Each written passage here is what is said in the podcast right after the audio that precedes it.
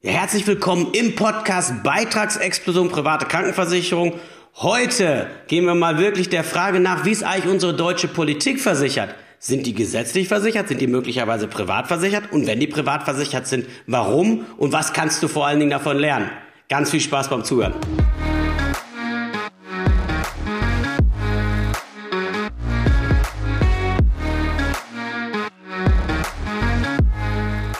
Ja, du hast ganz richtig gehört. Also ein Großteil unserer Politiker, ein Großteil unserer Abgeordneter ist selbst privat krankenversichert. Und das aus gutem Grund. Weil du musst dir vorstellen, wenn du privat krankenversichert bist, ist es einfach so, du hast erhebliche Besserstellungen, wenn es um deine medizinische Versorgung, wenn es um Schutz deiner Gesundheit geht. Von dir und deinen Lieben im besten Fall. Und das Verrückte ist eben, dass ein Abgeordneter eben aussuchen kann, ob er in der gesetzlichen oder in der privaten Krankenversicherung bleiben möchte. Der hat also die freie Wahl. Bleibt er in der gesetzlichen, kriegt er die Hälfte dazu gezahlt. Geht er in die private, dann ist er wie ein, wird er wie ein Beamter gestellt und bekommt Beihilfe. Beihilfe kannst du dir so vorstellen wie eine gesetzliche Krankenversicherung für Beamte, die dann Beihilfe heißt. Und dann ist es eben so, dass der Beamte und so auch der Abgeordnete nicht 100% privat versichert, wie, wie wir Angestellten, Selbstständigen und äh, Freiberufler das machen müssten, sondern nur einen prozentualen Anteil. So ist zum Beispiel der Normalfall, dass 50 Prozent die Beihilfe übernimmt und 50 Prozent versichert man privat. Oder wenn man verheiratet ist und zwei Kinder hat, dann ist es sogar so, dass man 70 Prozent Beihilfe bekommt und nur 30 Prozent privat versichern muss. Und für alle seine Kinder ist es auch so, dass man einen schönen großen Vorteil hat, denn da werden 80 Prozent von der Beihilfe übernommen und 20 Prozent versichert man privat.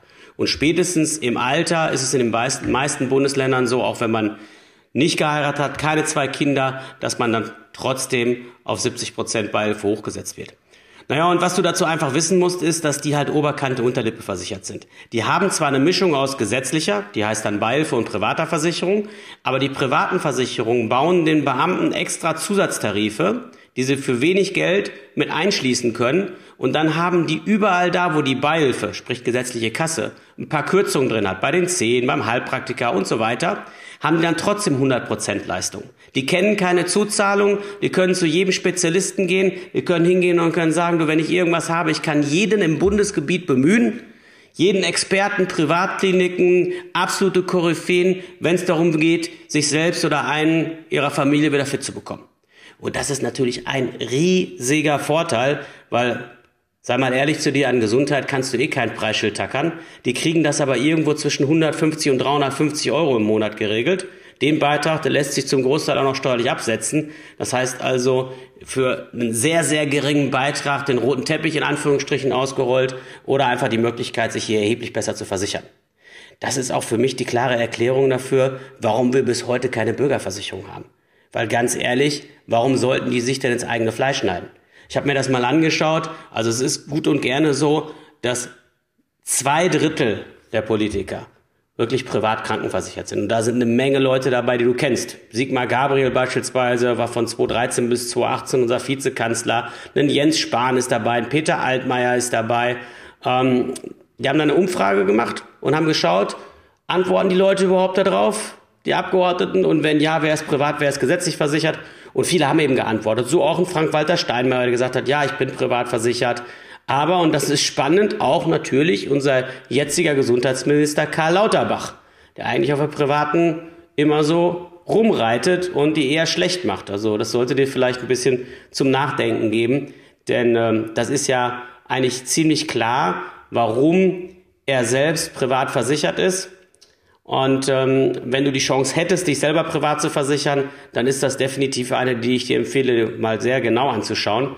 Weil wenn ich dich morgen, wenn du zum Beispiel gesetzlich rentenversichert bist, mal bist meinetwegen angestellt, dann, und ich würde dir morgen die Möglichkeit geben, oder jemand würde die Möglichkeit geben und würde sagen, hey, du kannst morgen aus der gesetzlichen Rentenversicherung aussteigen und kannst das Geld privat anlegen. Meinetwegen in den ETF-Fondssparplan oder in irgendwas anderes von mir aus langweiligeres und du kriegst dann nur zwei, drei, vier Prozent Zinsen dann ist das ja wie ein Sechser am Lotto nach hinten raus, wenn du noch einige Jahre bis zur Rente hast. Und da würdest du wahrscheinlich keine Sekunde überlegen. Und eigentlich ist genau das gleiche in der Krankenversicherung. Das heißt also, wenn man hier die Chance hat, dem System gesetzlicher Natur zu entfliehen, dann machen es einfach viele und so eben auch die meisten Abgeordneten. Ist nicht, dass ich das nicht verstehen würde. Was ich immer ein bisschen heuchlerisch finde, ist, wie dann gegen die Private gewettert wird, wenn man doch selbst privat krankenversichert ist und die Vorzüge und die Vorteile für sich in Anspruch nimmt. Also das finde ich immer ein bisschen zweischneidiges Schwert. Aber auf der anderen Seite, es ist, wie es ist.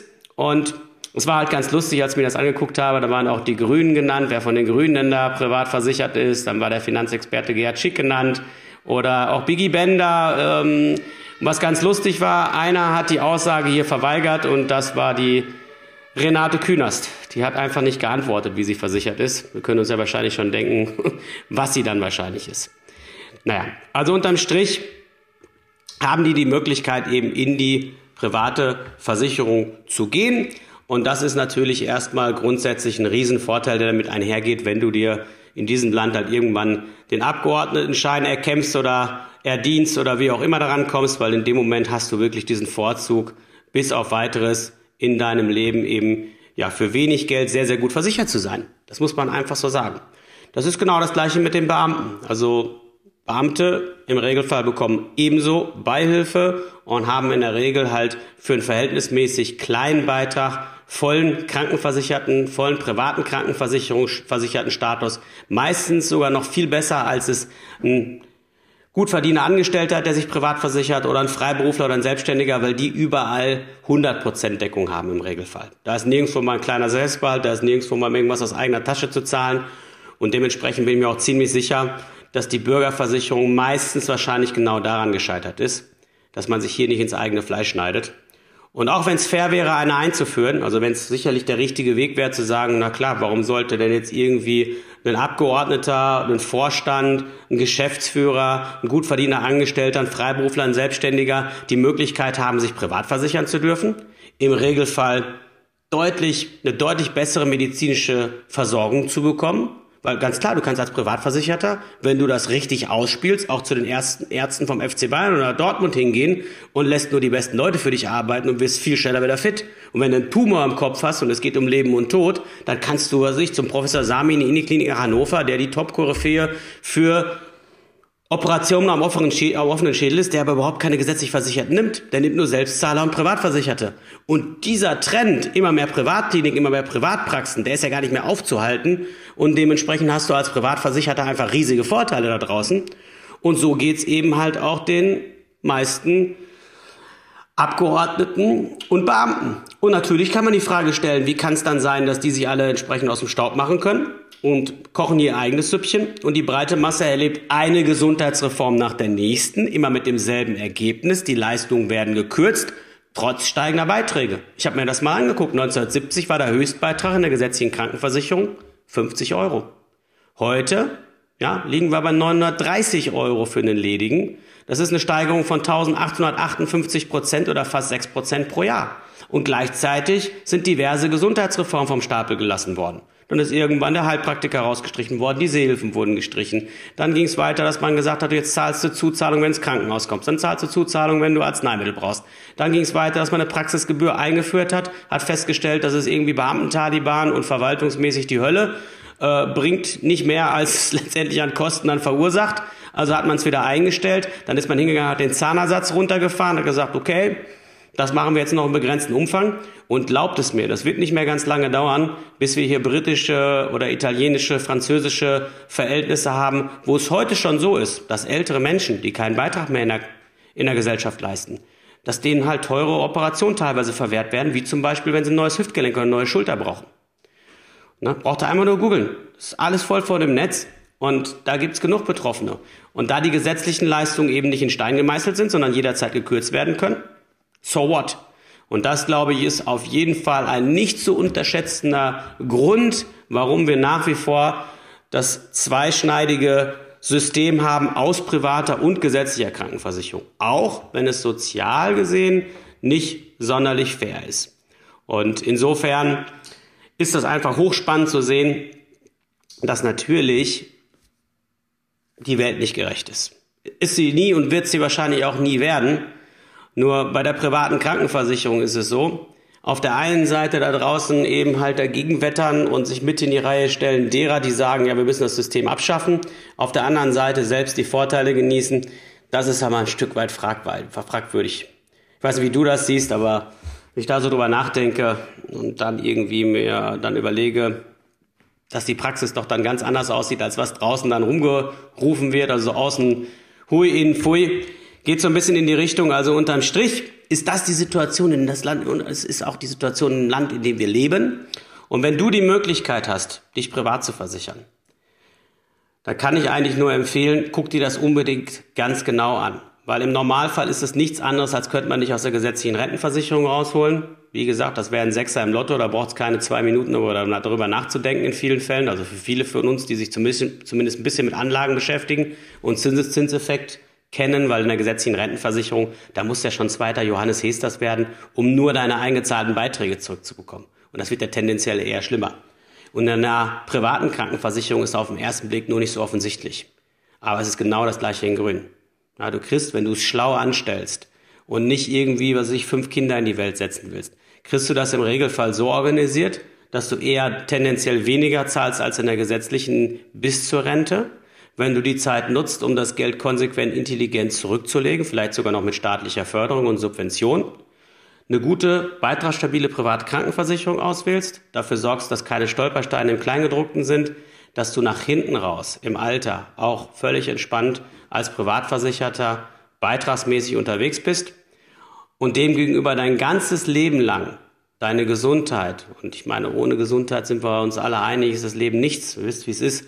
Ähm, ein Gesunder hat viele Wünsche, ein Kranker nur einen.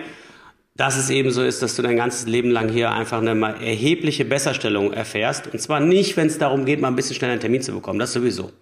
Aber vor allen Dingen, wenn es darum geht, Mitspracherecht bei der eigenen Gesundheit zu haben, zu entscheiden, wann ich wo, wie, von wem behandelt werde, an wirkliche Spezialisten herantreten zu dürfen, im Zweifelsfall auch wirklich Originalpräparate verordnet zu bekommen, ähm, Kapazitätenoperationen ähm, abrufen zu können und, und, und.